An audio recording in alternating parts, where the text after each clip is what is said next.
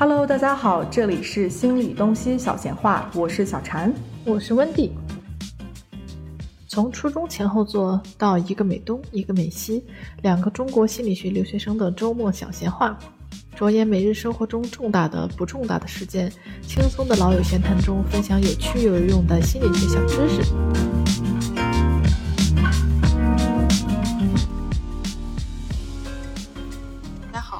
这期呢，我和小婵想要来聊一下一个非常普遍的精神疾病，就是焦虑症。我们会先聊一下焦虑症是什么，然后我们对它有什么看法，然后会聊到一些就是我们觉得比较有用的如何治疗，或者说自救焦虑症。当然，我们还是非常这个应该不能是治疗吧？我们不能治疗你们，对对不能说不能说是治疗，就是缓解更多是缓解对缓解自救的一个办法。当然，嗯我们还是非常推荐，如果觉得自己没办法 handle 的话，还是要去找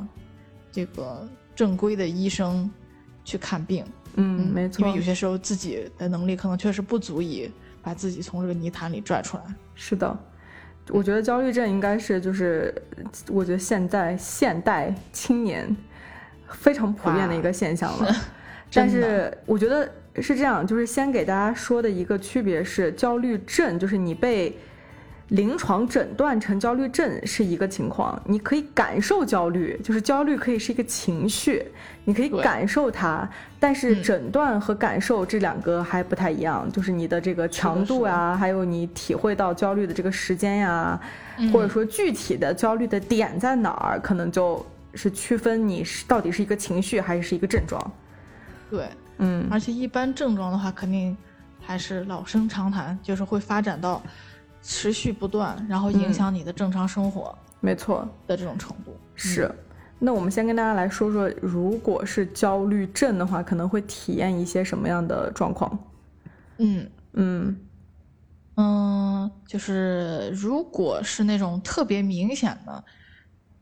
焦虑症的话，因为我一直觉得广泛性焦虑症其实没有说特别的明显，好像是一种持久的、慢性的一种嗯。焦虑，然后没有像惊恐发作那种，嗯，觉得特别明显能感受到身体的状态变化。但是如果是比如说像呃惊恐发作的话，就会很严重嘛，就是可能在几分钟之内会体验强烈的像身体症状，对有濒死感，觉得像犯了心脏病一样。病是对，然后有很多人会反复的去医院检查，然后发现没有器质性的。因为他们他们会感觉自己真的是犯心脏病了，可是其实不是心脏病，就是 panic 对对 panic attack。是的，是的。对，但是对他们来说，那个感受就是几乎是一毛一样的，嗯，就真的觉得自己上不呼来气了。对，对，嗯，然后检查又没有任何器质性的疾病。没错，就是检查不出来。但是我觉得，如果是有经验的这种急诊的医生的话，应该可以认出来，跟他们讲说，有可能要考虑一下，看看心理医生是不是惊恐发作。我之前听一个同学跟我形容，就是说他惊恐发作的那个状况，他觉得就是整个房间开始往里压，就是开始压着自己，就整个空间就开始变小，然后他就觉得不能呼吸，然后他想躲，就开始想逃，然后他就会想往嗯。出逃，可是那个时候就已经。就是因为你惊恐发作的时候是非常快的一个事情，就像是真的像心脏病发作一样，就在那几秒钟你就已经不行了，不能呼吸了，然后你就很嗯。想跑出去，这个也是很常见的。就比如说你如果在车里的话，你就不能在车里待着了，你就想出去；然后如果你在房间里的话，你也是想出去，反正就是想跑走的这样的一种感觉。嗯，对。对，然后如果不是像惊恐发作这么突然间非常剧烈的话呢，也有可能是频繁的会感受到紧张，嗯，甚至是心跳加速、呼吸急促、头晕、呕吐、胃部不适等等这些反应也都有可能出现，或者是就更多是精神方面的，都十分害怕死亡，十分害怕自己失去控制，害怕自己发疯，这些就是不切嗯。实际的担忧。是，听起来确实还挺是挺严重的。嗯嗯，我觉得一般人就是，如果我问你说你有体会过焦虑的感觉吗？我觉得绝大多数人都体会过焦虑的感觉，对，但就是像刚形容的这些，就是看你的这个强度有没有强到说你的这个感觉焦虑的感觉，比如说你一天二十四小时，然后你是百分之多少的时间都在感觉焦虑。对吧？对你如果感觉焦虑的是说有某种情况，比如说上台演讲呀，觉得紧张，我觉得这个是正常的。对，但如果你的这个焦虑的感觉是像背景音乐一样一直在放的这种，那这个可能就是一个嗯问题了。也有可能它没有影响你生活，你还是可以继续生活，可是你心里一直是惶恐的状态，对，这也是一个好的一个 sign 吧，好的一个标志来说是不是有焦虑症？对，嗯，嗯这个我觉得可能更像那种广泛性焦虑，就是嗯长期慢性的一些担心，心中对一直有一个部分，你的注意力一直有一个嗯部分在这个担心的事情上。是。那除了刚刚说的这个广泛性焦虑，还有什么其他的焦虑症也算是焦虑？嗯，就是比如说强迫症，其实也是焦虑症的一种。对，因为他其实也是非常焦虑，我可能会，比如说最简最典型的是洁癖症，嗯。就是一直在焦虑、害怕可能会受到污染，所以不停的清洁一些东西或者不停的洗手。对，呃，但是也有也有一些可能是更加观念强迫的，嗯。比如说害怕自己会伤害身边的人，所以特别回避出门，回避碰各种什么刀子呀、锤子呀这种各种器具。害怕自己会伤害到其他人。嗯，对对对，是这个其实还蛮常见的。对，这个这个超级常见，就是有些人会觉得，如果他有小孩的话，觉得说我会伤害我的小孩，然后我可能是一个很糟糕的人，然后就会有一系列的这样的思维模式的这些想法一连串的。对，然后你刚刚说说害怕，然后所以不会出门，极力回避出门，这个就让我想到了，就是那个叫什么 social anxiety 嘛，就是社交恐惧症，这个也嗯是很常见的一个恐惧症的类型，就是不敢出门，不敢见别人，然后见到人群或者说见到都不是人群，就是。很严重的情况，他只要见到陌生人，就不是自己家里的人，他就会非常焦虑，焦虑到一个程度，就是他不能出门，因为他出门他就要冒险，是是是，对，然后这个也是是。非常可怕的，嗯，对这个表现形式真是千变万化，就是有一些洁癖很严重的人也会回避出门，嗯因为他一出门他就要碰到各种各样的东西，对，碰见门把手什么的，就是在。这个患有洁癖症的人群看来，可能就是非常危险的。你不知道谁碰过这个东西啊，是有没有，碰上什么细菌呐、这些，所以就会导致他不愿意出门，对吧？，对，嗯，是的，确实是这样。那嗯这些呢，都属于像咱们刚刚说的，比如说社交恐惧症呀、强迫症啊，其实也都算是焦虑症的一种。那还有其他的就是那种特殊恐惧症，phobia，对对对。对吧？其实也是焦虑的一种。是，嗯，phobia，就比如说特别害怕，某一种东西，对，所有尖的东西啊，啊或者是蜘蛛呀，对，特别害怕高的蜘蛛这个地方呀，很常见，感觉对，高空恐惧。是，然后还有有一些很多人，嗯，嗯，你说，我我之前想到过，我之前上课的时候，我教授说有一个哦，也有一种 phobia 是啊哈跟那个空间，对空间 phobia，就啊是你非常害怕拥挤的空间，如果没有窗户什么的话，你就觉得自己会窒息，然后你就不能在那待着。嗯。这个就是呃对，这个也是焦虑的一种，嗯，对，就是密闭恐惧症，密闭恐惧症或者是广场恐惧症，广场恐惧症，对，反正是什么样的都有，嗯，真的各种各样的。真的是，然后然后我对我觉得我想说的一点就是，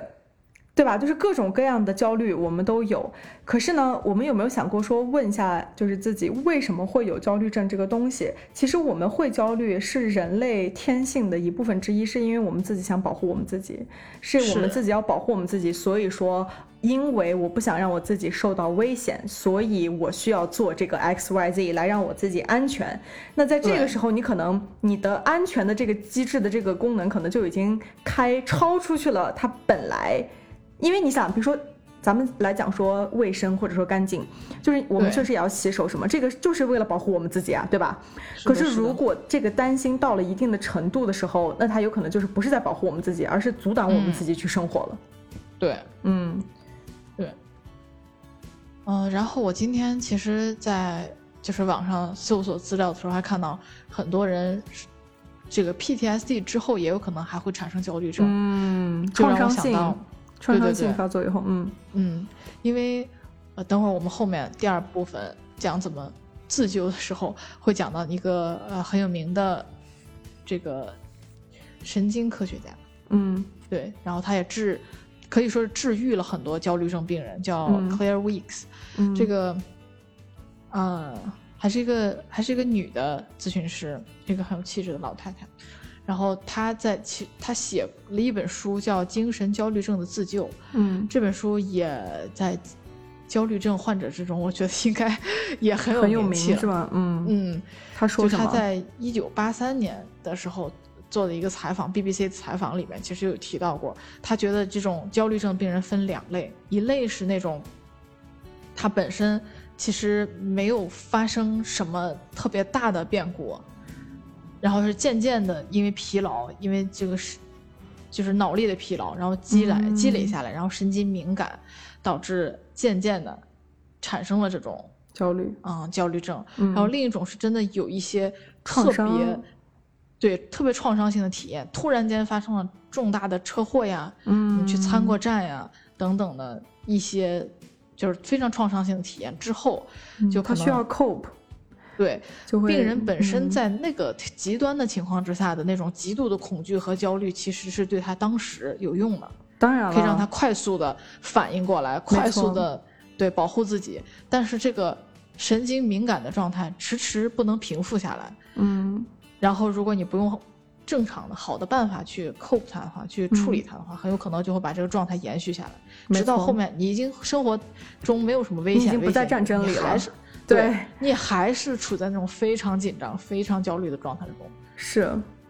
对，嗯，我觉得也对，我觉得这两种应该都有可能。然后还有就是，比如说像现在，我觉得社会生活里你的压力源变多了，然后如果你没有一个好的出口来去消解这些压力或者消解这些情绪的话，那它就会。变成一个什么东西，对吧？它就会变成一个你生活里的一个什么东西，然后这个东西可能每个人都不一样，有些人可能就是是疯狂打扫，然后有些人可能就会把这个焦虑的情绪转变成，呃，其实我们刚刚也想说的另外一点就是，你自己感感到焦虑的时候，你身上就会有，你身体就会有一些出现一些状况，比如说，嗯。胃疼，这个是最常见的，焦虑的时候会胃疼，就是你即使觉得说，哦，我好着呢，我就是我挺好的，我不需要去处理这些情绪，但是它还是会出现。它还是会 show up 在你的身上，比如说头疼、偏头痛，就解释不了的，为什么会头疼？你去看医生，医生也没有办法告诉你为什么头疼。然后还有就是像比如说就胃疼，这个是最常见的，就是焦虑的时候会胃疼，你的胃酸就开始犯胃酸，觉得自己不能呼吸，什么这种都算是。嗯，嗯，是呢，就是如果是没有好好的有一个出口去处理这些情绪的话，那它就还是会出现，它其实并没有消失，那可能就是以不同的形式消对失。对，是。嗯嗯，那我们接接下下来来嗯就来探讨一下，有什么比较好的方法能自己的来自己去尝试缓解它，嗯，是嗯，缓解这种焦虑的情绪。好。你能，你先跟我们说说你今天看的这个精神焦虑症自救的这个演讲吧我。觉得这一趴怎么说，就是如何自治、自救焦虑症。我觉得有好多好多办法，其实可以尝试的。当然，如果今天对，嗯可能我们之后还得再再开一期，但是反正这一期我可能比较专注于就是聊聊一聊这个这个咨询师 Claire Weeks 的办法，就是他嗯写的那个精神焦虑症的自救。然后我嗯看了一下他一九八三年那个一呃那个面试专访啊，专访，对，然后它里面讲了它这个主要的如何治疗焦虑症的这这个办法，一共是四个步骤，嗯是呃面对、接受、飘然、等待。，OK，就是面对，就是说，首先就是患者得自己有一个意识，就是说我确实是在焦虑，有这样的一个问题，没错。然后这个问题其实是在提醒我说，我其实现在已经大脑非常疲惫了。嗯以至于他已经就是开始用一种非常明显的方式告诫我，你现在很累了，其实是嗯需要我去休息的这样一种状态。就因为很多患者其实会怎么说，要么是极力的去做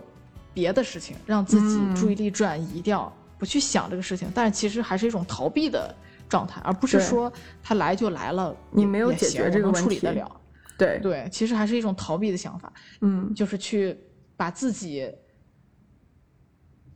就是 occupied with 一些其他的事情，但你其实心里还是在担心，哎呀，会不会等会儿我就要惊恐发作了？我等会儿会不会就要开始疯狂焦虑了？嗯然后这个抑郁就找上我了。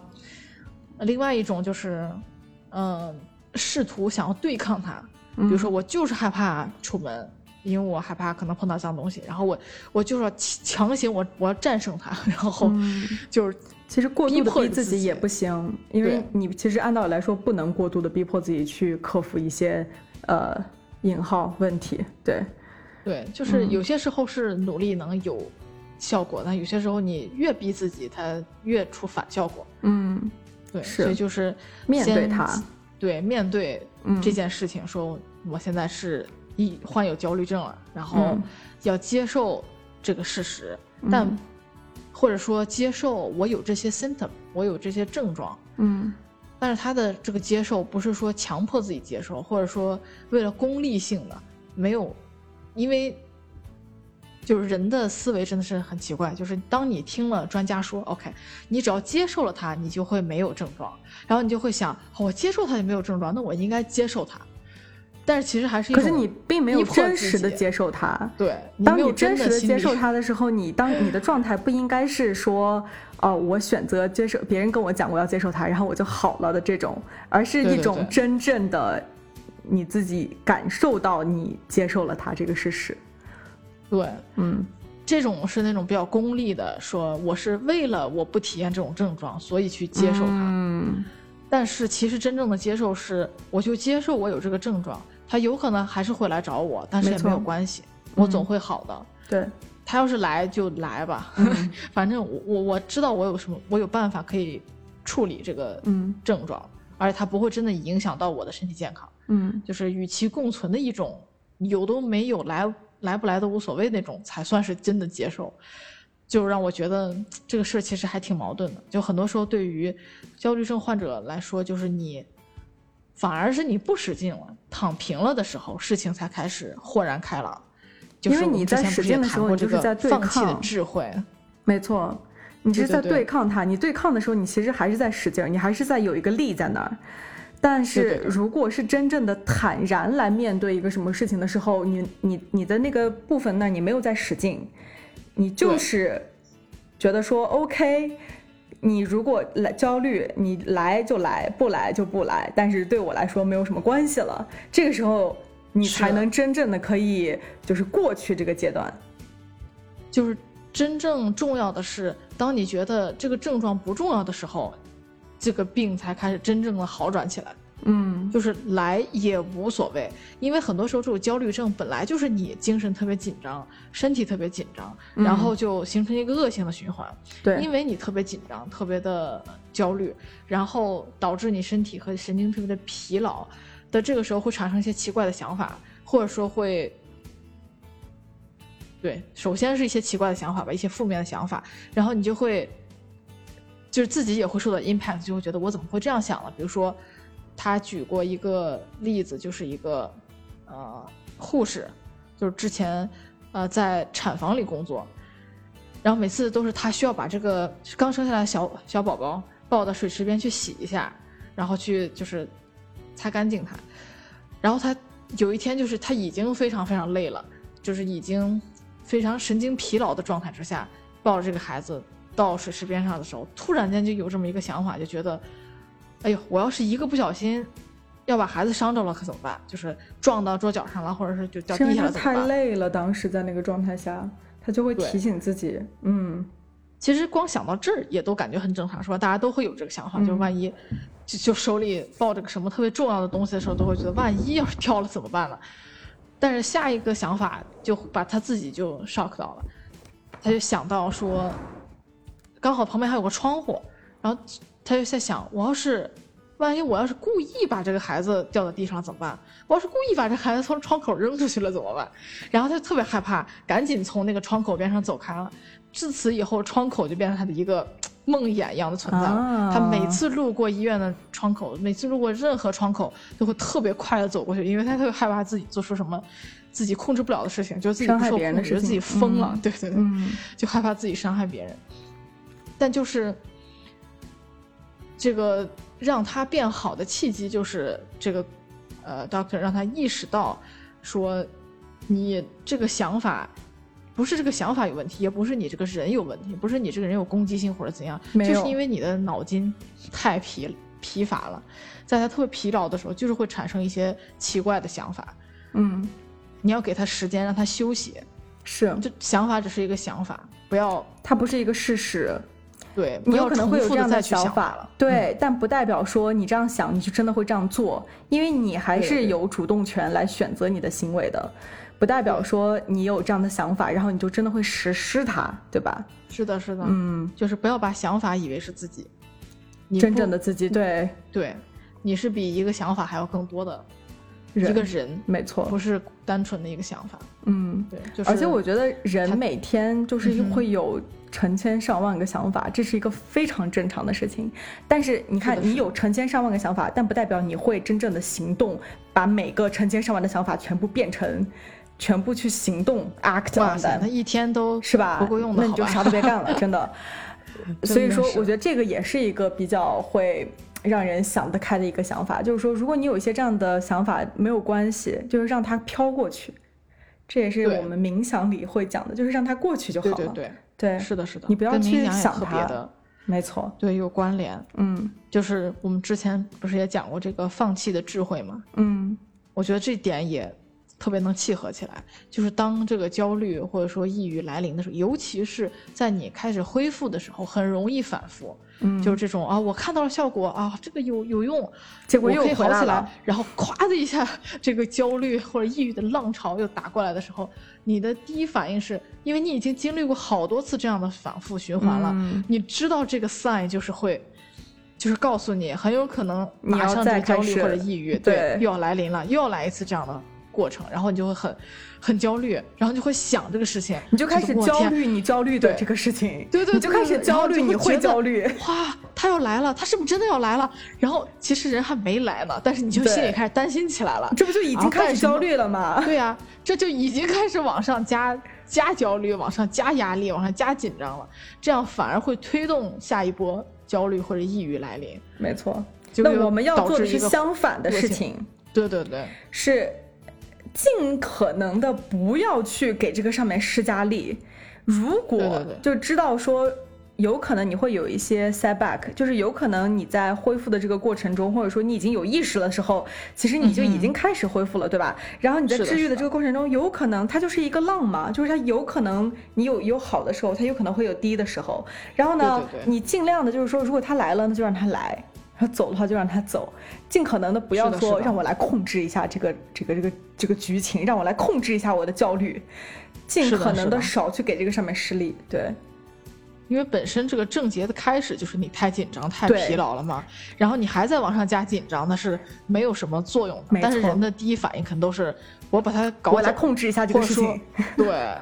对对，或者说我就不想他，我去干别的事情，然后把自己塞得满满的，然后弄得自己反而更累了，哦。于是就加重了这个症状。没错，反而是就别去对抗，别想去嗯。甩开它，然后让他来就来，我该干嘛干嘛，就按照自己平常应有的节奏该干嘛干嘛。然后思想上嗯。接受了，就身体就放松了，然后对。这样身体和精神都可以得到 recharge，就可以给自己充到电，然后反而就不容易再经受这样的反复循环、嗯。恶性循环了。嗯。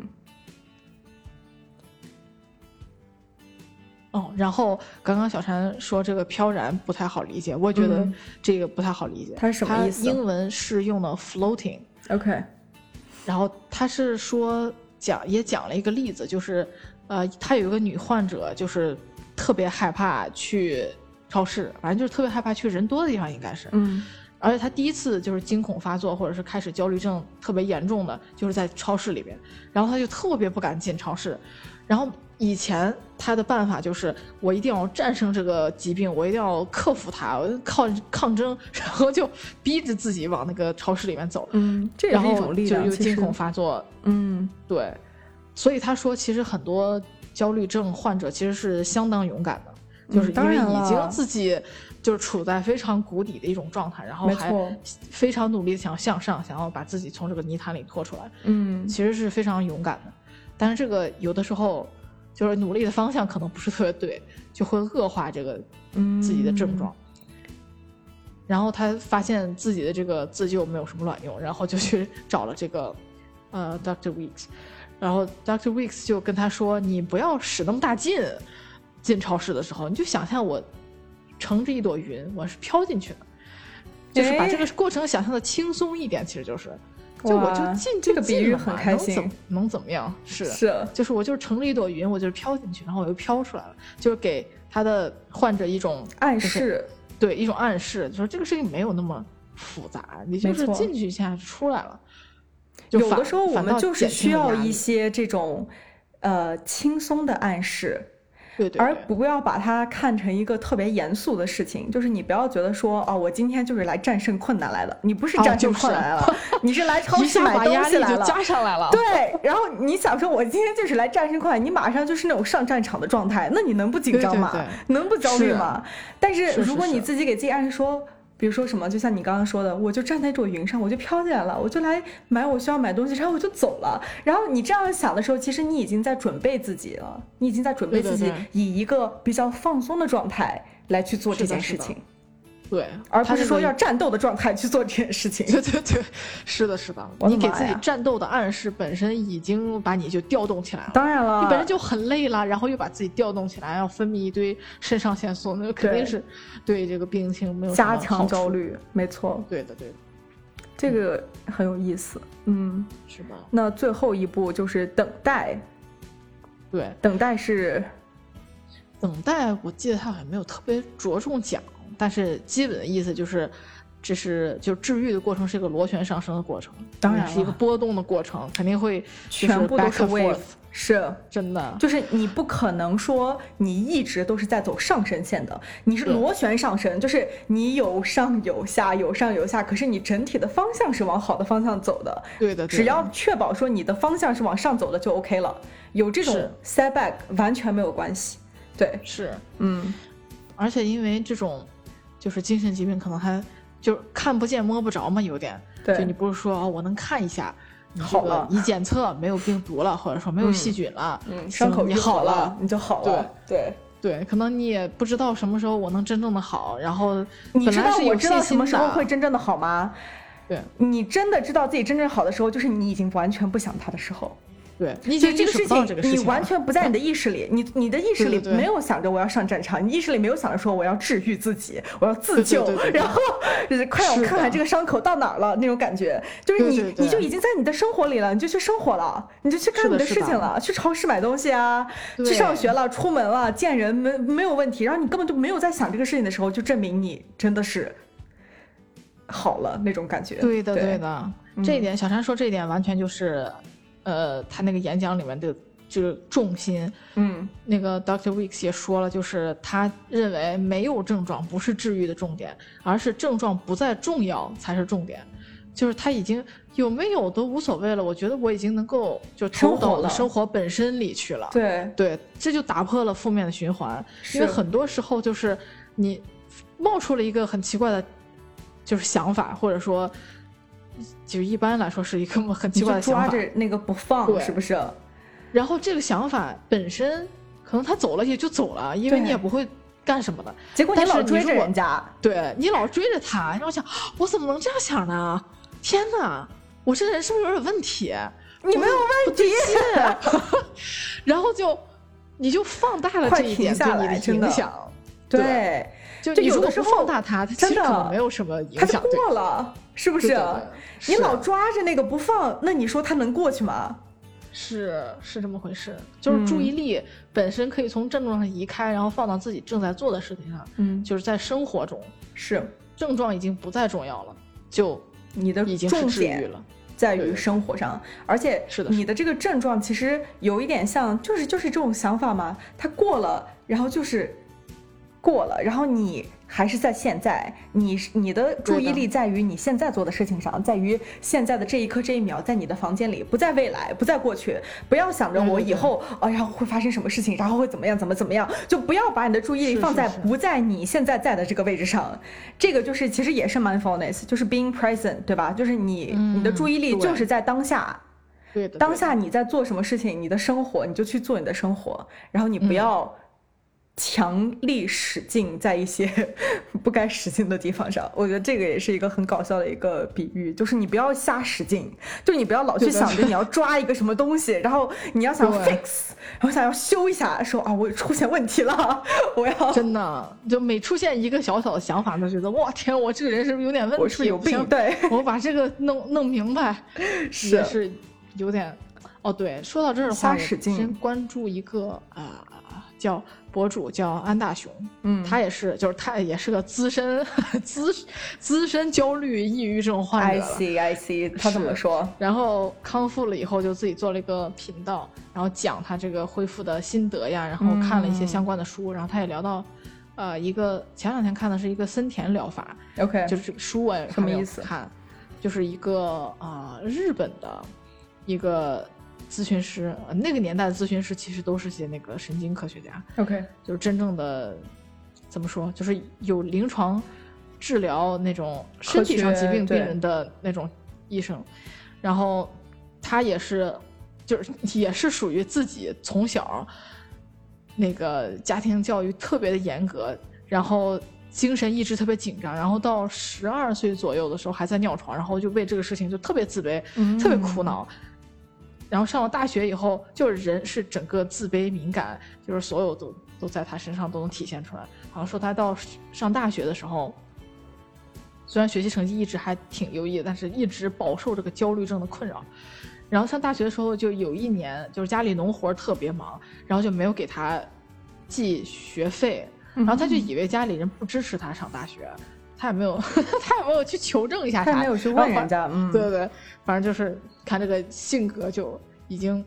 就是人物立体了起来，然后就生气啊，就觉得啊，你们不支持我上大学，我还非要上出个样子来给你们看看，然后就较上劲了。反而较上劲之后，他那个注意力全都放在学习上，说我一定要学的，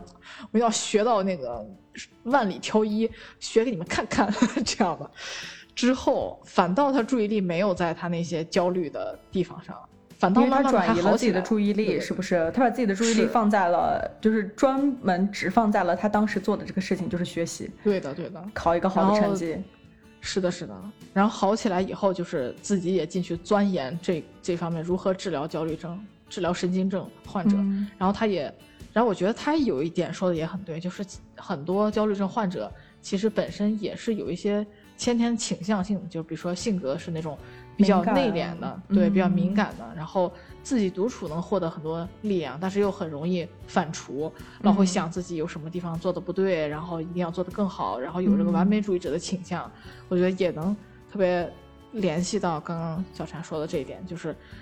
就是我们说突然出现一个想法，然后我就抓住它，然后我想 fix 它，我就想把它弄好。每一个小细节我都不放过，每一个小想法我都不放过。但其实你完全可以让这个事情过去的，没错。然后我觉得这跟成长环境也有关系，这跟你从小成长环境绝对有关系。如果你从小成长环境，你的家里，然后你的教育或者说你的文化当时下就是不允许你犯错的话，是的是的那你一旦有一些你觉得。呃，双引号不应该的想法，或者说不应该有的事情的时候，你就会抓住这些事情不放，因为你觉得你不能犯错，你不能做一些错误，然后你一定要保持完美的自己，就是完美主义者就是上来了，或者说你认为如果你有这样的想法的话，你就是一个不好的人，然后这就一系列的是和你之前的经历还有你学到的一些东西是有关的，是有影响的。然后也像你说，和先天可能也有关系。你记不记得你之前不是跟我们讲过、分享过，说在幼儿园每个小孩儿那那都不一样，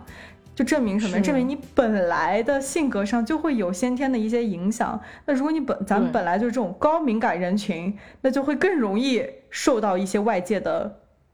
影响，对吧？对，哎，这就是起因还是很复杂的，没错。但是完全可以治愈，也有这个信念，所以在这个。恢复的波动过程中，你也有一个就是有一个锚点嘛，就是有一个信念，就是说我能，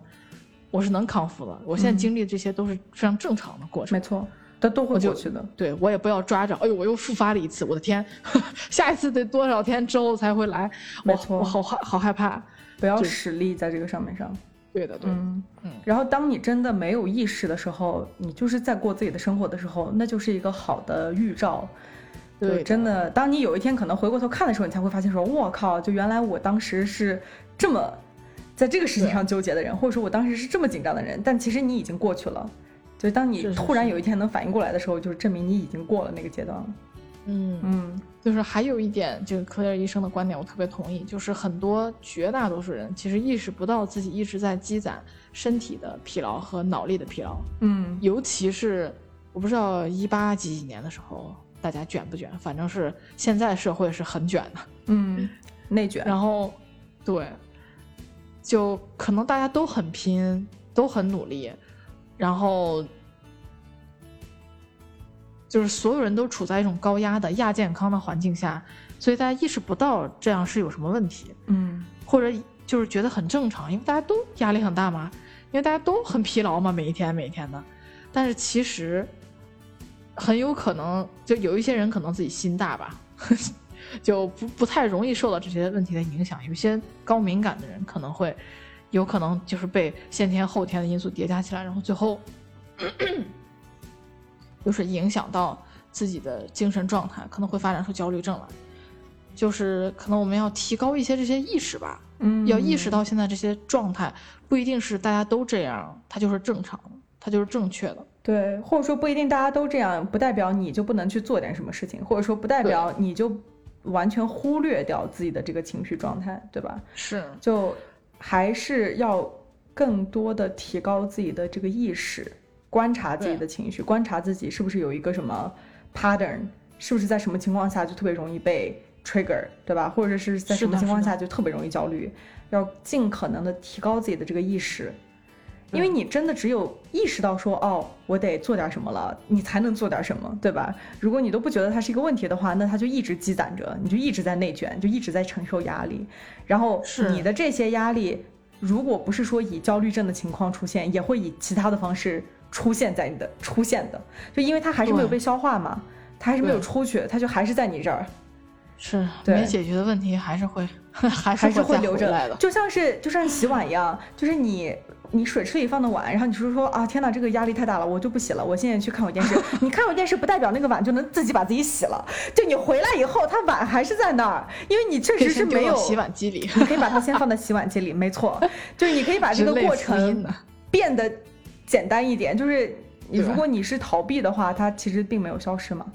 是的，还是并没有消失这个，是这个。我想给大家，分享一个可能可以就是及时可以缓解一下那种，比如说像 panic 呀、这种的症状，哦其实就是一个呼吸法。嗯这个呼吸法呢，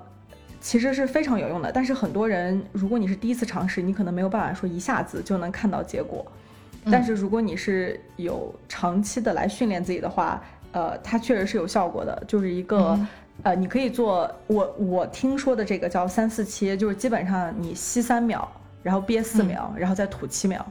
然后呢，一般人其实刚开始做的时候很难做到憋气憋四秒，或者说很难做到吐气吐七秒，呃，就是需要一些练习。但是呢，通过你在比如说你现在已经感觉非常焦虑，你觉得你不能呼吸的时候，就有意识的去数自己的这个呼吸，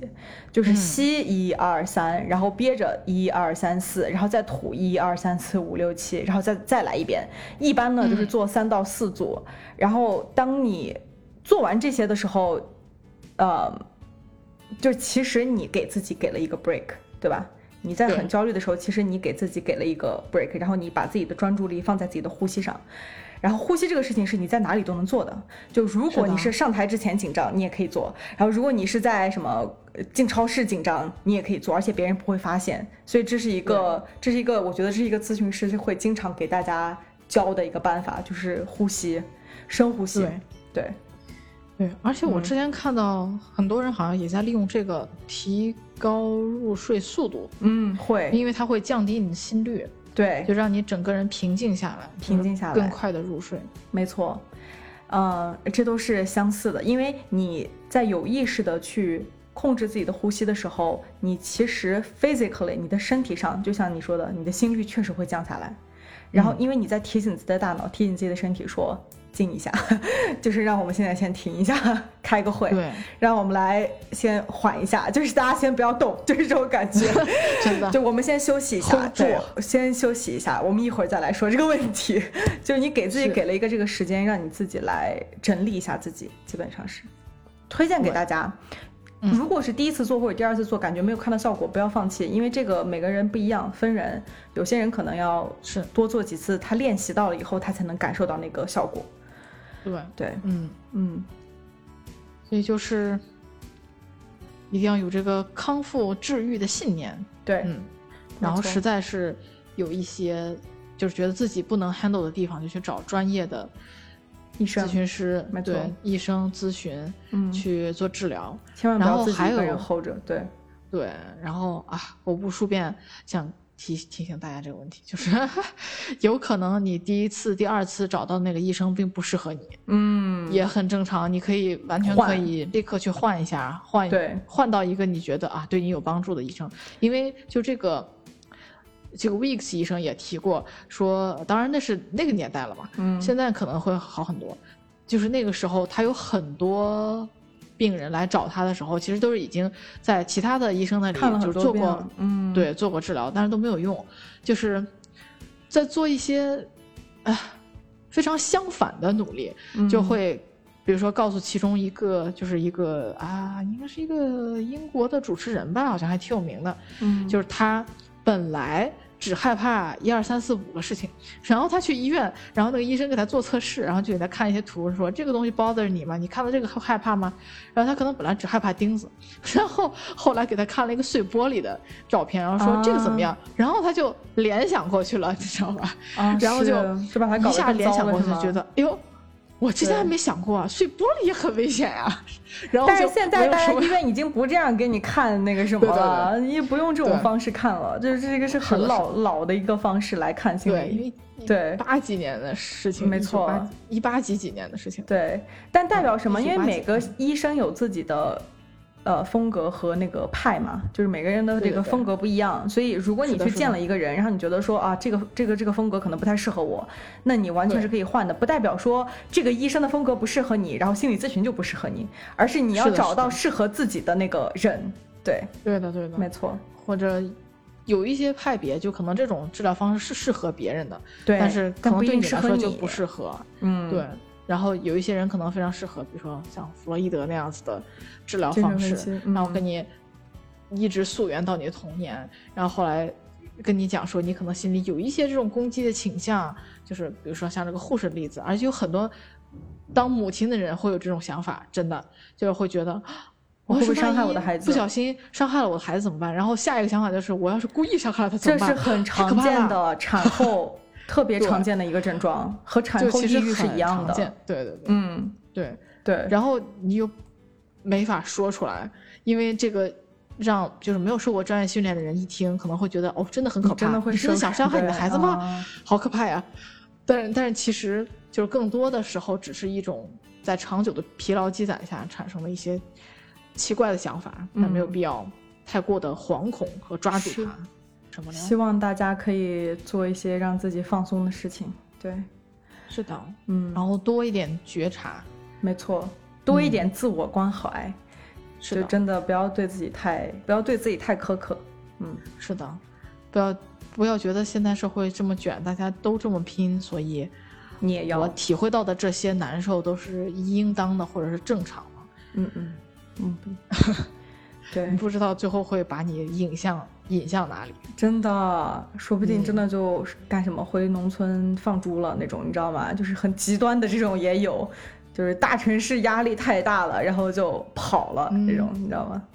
是，嗯，哇，你不好说，不是有几个大学生养猪还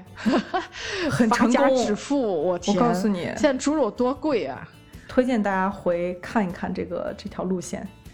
回 回去养猪这条路线，说不定搞不好是一条那个非常好路子。对，好的，那么谢谢大家今天来听我们的播客，这里是心理东西小闲话，我是温迪，我是小婵。如果喜欢我们的主题的话，别忘了订阅、分享给身边的朋友和家人们。如果有你们想听的话题的话，也欢迎留言告诉我们。我们下周再见，拜拜，拜拜，拜拜，拜拜。